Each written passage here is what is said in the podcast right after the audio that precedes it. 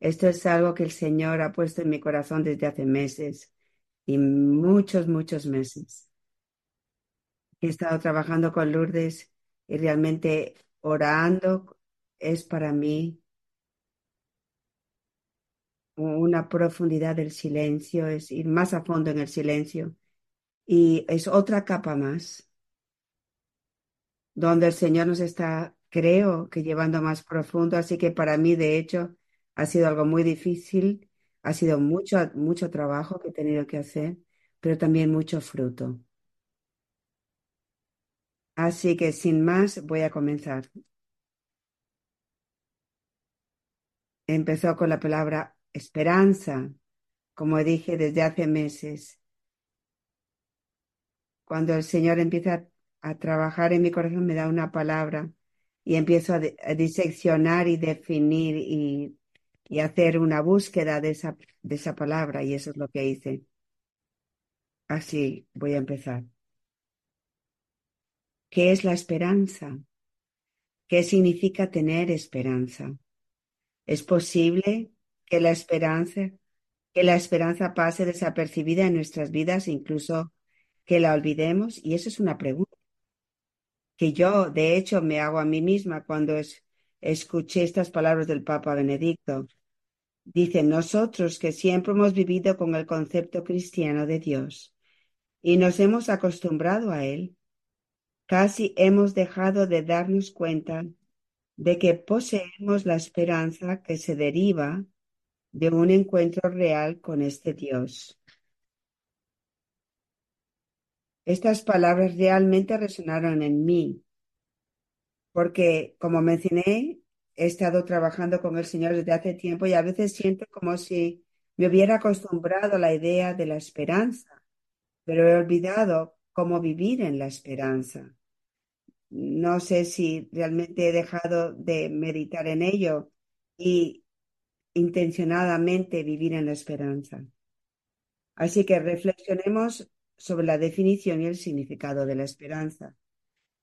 La esperanza es el deseo confiado de obtener un bien futuro difícil de alcanzar.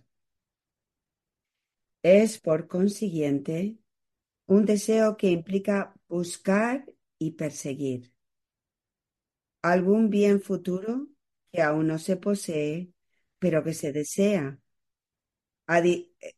y no como la diferencia del miedo que se acobarda ante un mal futuro.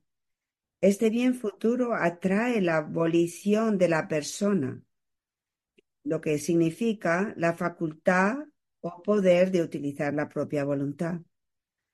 La esperanza confía en que lo que se desea se alcanzará con seguridad. Es lo contrario de la desesperación y sin embargo reconoce que el objeto deseado no se obtiene fácilmente y que requiere esfuerzo para superar cualquier obstáculo que se interponga en el camino. Así que estas palabras, buscar y perseguir, es buscar y perseguir. En otras palabras, la esperanza es algo que tenemos que trabajar para, con intención para conseguirlo. La definición dice que también que trae la abolición de una persona, así que hay que usar la voluntad. Tenemos que tener intención.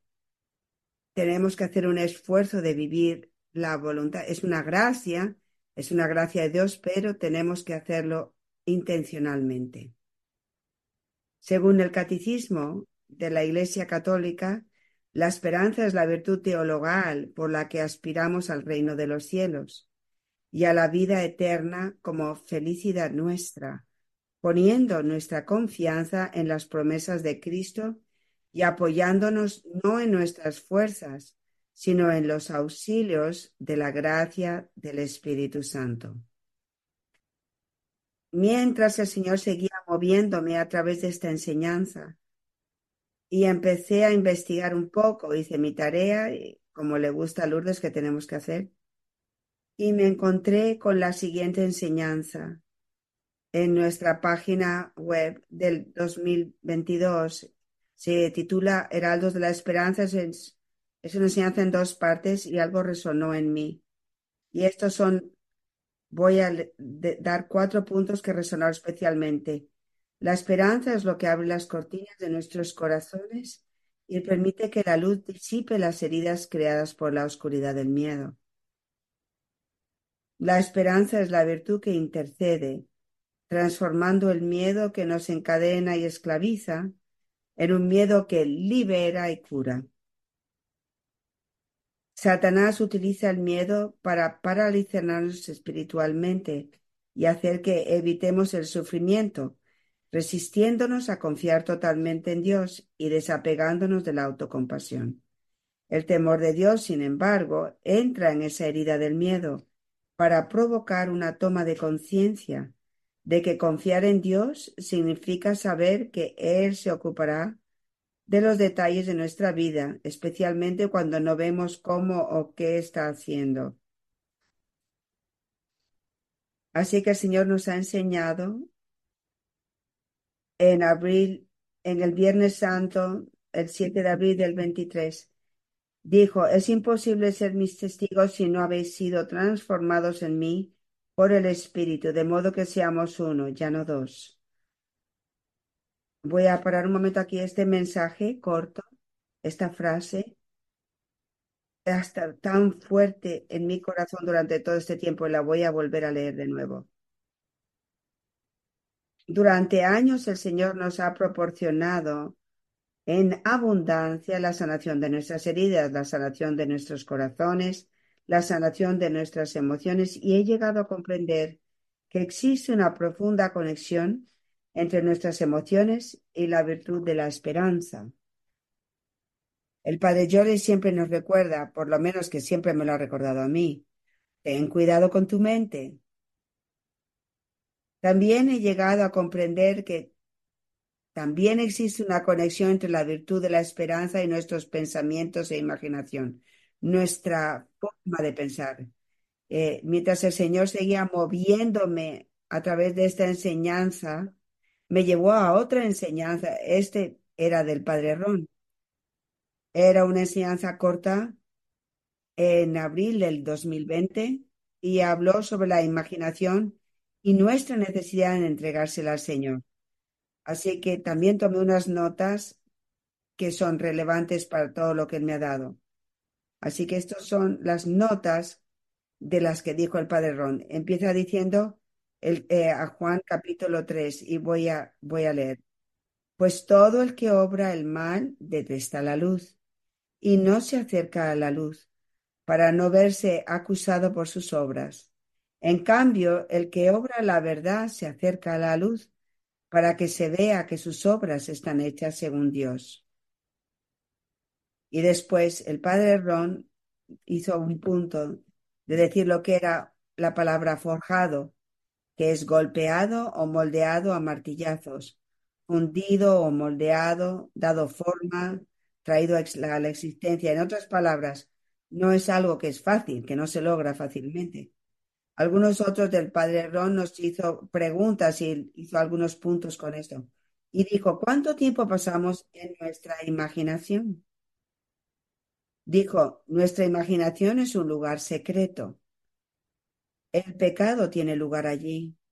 Nuestra imaginación nos lleva a otro mundo. A Dios le gustaría que le diéramos nuestra imaginación. Estamos apegados a nuestra imaginación. nos gusta ir a nuestra imaginación para, para escaparnos. No queremos compartirla, pero tenemos que pedir, le entrego mi mente a Dios, pero mantengo mi imaginación separada de Él. Así que todas estas palabras, el Padre Ron nos lo dijo en esa enseñanza en particular, y estas palabras realmente me impactaron y me hicieron pensar. Es, esto es realmente un momento importante para volvernos a preguntar, ¿le he dado a Jesús mi imaginación, mis pensamientos, mi memoria? ¿Se las he dado a Jesús? Muchos de nosotros nos hemos dado enteramente a Él, pero le hemos entregado nuestras mentes. Admito que para mí ha sido difícil. Nunca pensé en entregar mi mente y mi imaginación, mis pensamientos. E, eso es algo privado, eso es mío, son mis pensamientos, mi imaginación. Eh, lo quiero incluso mantener privado del Señor, no porque lo quiero simplemente, no porque tengo esa intención, es que simplemente siempre pensé, eso es mío, no, empecé a entregar eso. Así que el Señor siguió llevando más y más eh, mensajes y recursos para ayudarme. Otros mensajes son los siguientes. Voy a citar de mayo del 2014 el, el mensaje 68 del camino. Mi llama de amor es el Espíritu Santo. Por medio de mi camino, mi llama de amor ha poseído vuestras mentes, corazones y facultades, de modo que ya no sois vosotros quienes vivís, sino yo quien vive en vosotros. De esta manera, yo vivo en vosotros como vosotros vivís en mí, y el Padre vive en nosotros.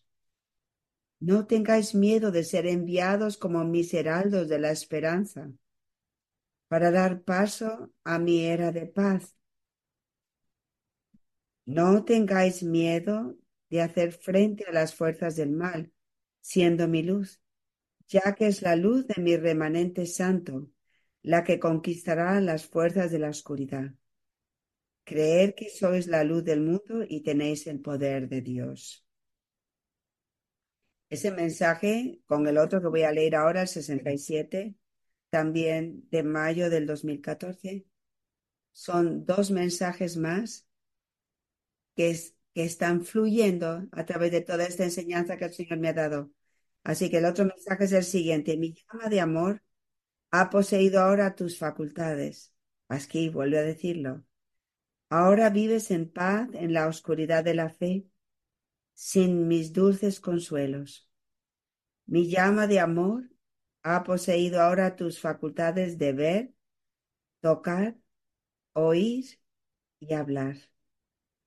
Es mi espíritu en ti quien ve en los corazones de los demás.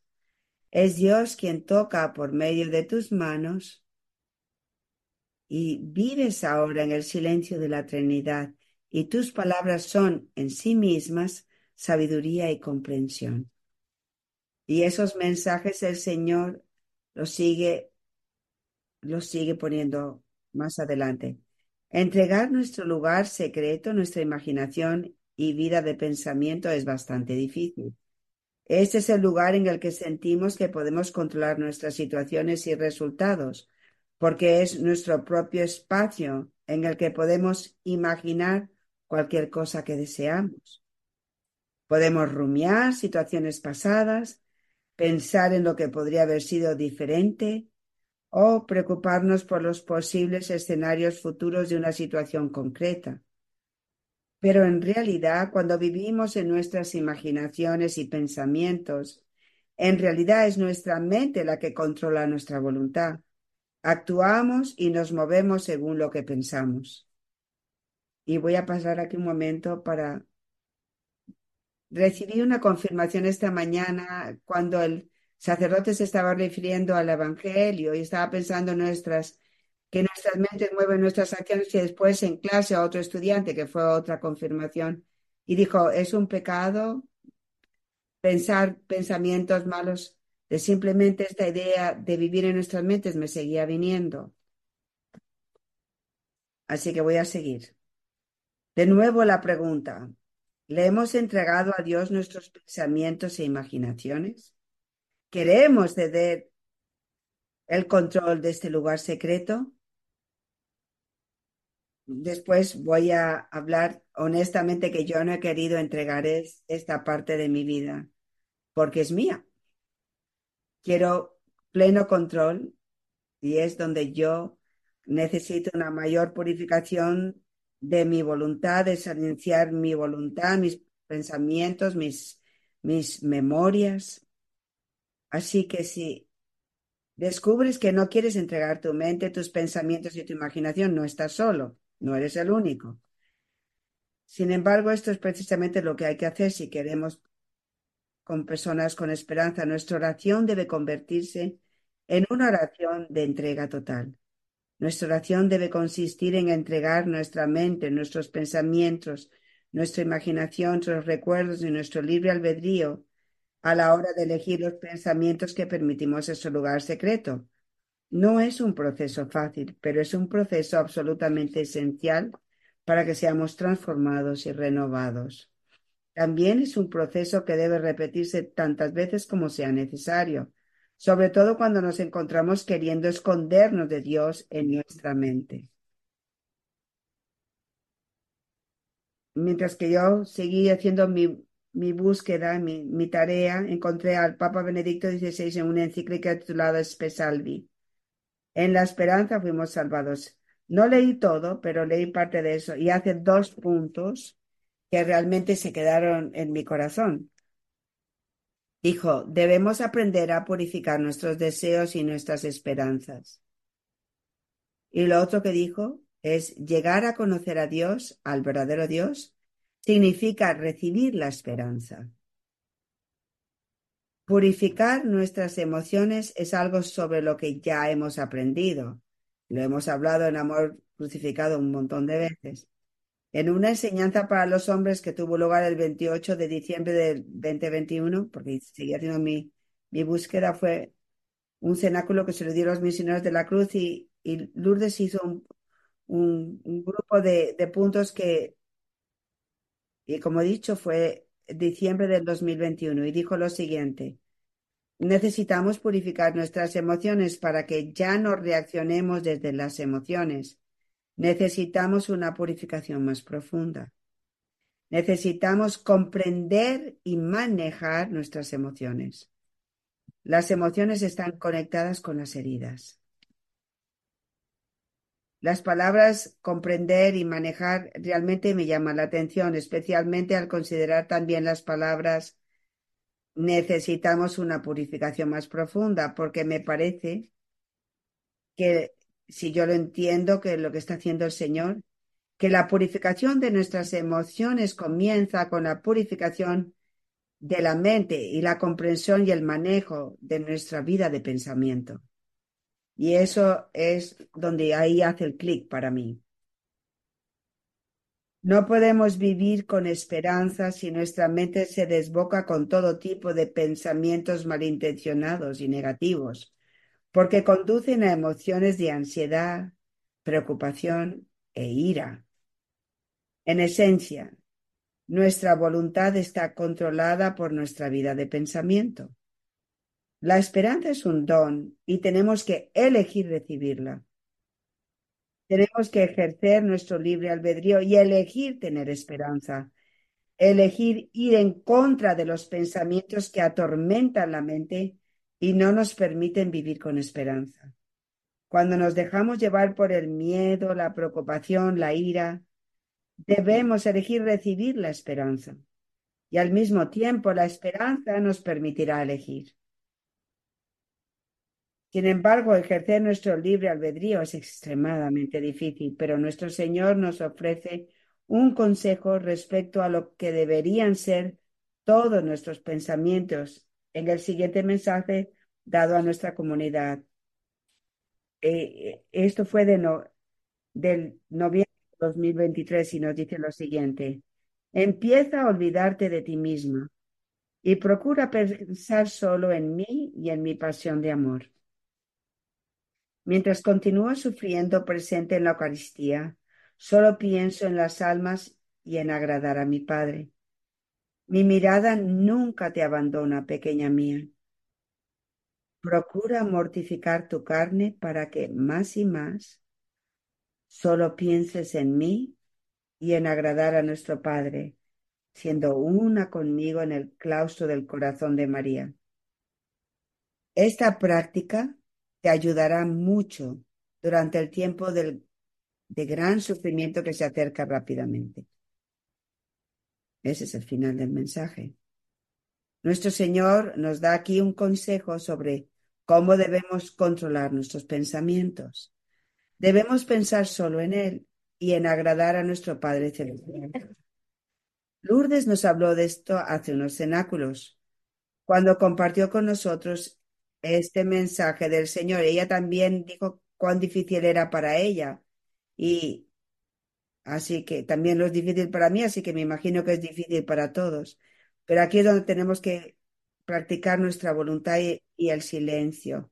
Como he mencionado antes, siento que el Señor pone en mi corazón que la purificación de nuestras emociones debe ir precedida de la purificación de nuestras mentes. Nuestras emociones y deseos deben purificarse por medio de nuestra mente. Es imposible llegar a ser los hombres y mujeres nuevos que Dios nos llama a ser, sus víctimas de amor. Si no nos transformamos, y voy a repetir de nuevo ese mensaje que ha estado fluyendo del, del, uh, del 7 de abril, es imposible que seáis mis testigos si no os habéis transformado en mí a través del Espíritu, para que seamos uno, ya no dos. Este mensaje del 7 de abril del 23. Cuando se destruye la esperanza, el hombre pierde el sentido de lo que es. Debemos vivir en la esperanza y a partir de ella tomar decisiones que nos lleven aún más a la esperanza y demuestren confianza y fe en Dios. Y voy a parar aquí un momento. Esto para mí ha sido tan difícil. Es una batalla constante de luchar contra mí, eh, una constante lucha eh, con mis pensamientos. Es estar, estar ultra en atención ahora más que nunca. Y voy a seguir. Jesús me habló muy claramente mientras me conducía a través de todo esto. Recordé unas palabras que sentí que el Señor me dio el 20 de mayo del 2012. Yo sentí que Él me decía en el corazón, permanecer en tus propios pensamientos, reviviendo situaciones, te mantiene dentro de ti misma, por lo que te pones a ti misma en primer lugar. Ahí no ganas nada, pero lo ganas todo cuando sales de ti, ti misma. Esas son palabras que yo sentí que el Señor puso en mi corazón. Y de hecho fue un mensaje más largo que el Señor me estaba uh, diciendo que saliera de mí misma y pensara en nosotros primero. En otras palabras, eh, es, pon atención a aquellos que ponen tu vida, que es una de las muchas enseñanzas en amor crucificado. También sentí que el Señor me decía estas palabras en mi corazón más recientemente, el 19 de mayo del 2023. Él me puso en mi corazón que él me decía, es algo de forma muy personal. Cree en quién eres, cree con tu mente. Elige creer. Te he dicho quién eres. ¿Aún no crees? ¿Cuándo vas a creer? Cree, hija mía. Cree en todo lo que te he dicho, pues soy yo, tu Dios, quien te habla. Desea tanto hablar contigo, y tú debes escuchar. Escucha mi voz, la voz de tu pastor. Alaba mi santo nombre, alaba siempre y en toda circunstancia. ¿Y cuántas veces nos ha pedido el Señor que creamos en amor crucificado? Yo voy a parar aquí un momento. Esa palabra, creer, la hemos escuchado tantas veces y la estaba meditando. ¿Y, ¿Y por qué el Señor nos dice esto? ¿Y por qué nos pide esto todo el tiempo? Y digo, por lo menos para mí, yo voy a hablar por mí. Es porque yo sé que mi mente está plagada de todo tipo de preguntas y miedos. Así que es en mi mente donde tiene que empezar esta purificación. Voy a seguir. Durante este tiempo, en un domingo concreto, durante la misa, estas palabras del Evangelio de Juan traspasaron mi corazón. ¿Tanto tiempo hace que estoy con vosotros y aún no me conoces, Felipe? Entonces sentí que el Señor me preguntaba, muy personalmente. He estado todo el tiempo contigo y todavía no me conoces, Silvia. Así que no sé ustedes, pero yo me olvido fácilmente. Y Lourdes nos ha recordado tantas veces lo fácil que esto puede ocurrir. Ella nos ha mencionado tantas veces que le ocurre a ella, me ocurre a mí, así que creo que nos puede ocurrir fácilmente a muchos de nosotros.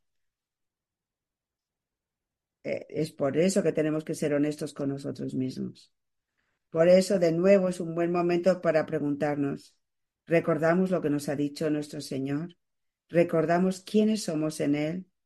Recordamos quién nos ha llamado a ser. Creemos en todo lo que el Señor nos ha dicho en el amor, crucificado. Para más información sobre el camino de unión con Dios, por favor visite el sitio de la comunidad Amor Crucificado, amorcrucificado.com. Que Dios les bendiga.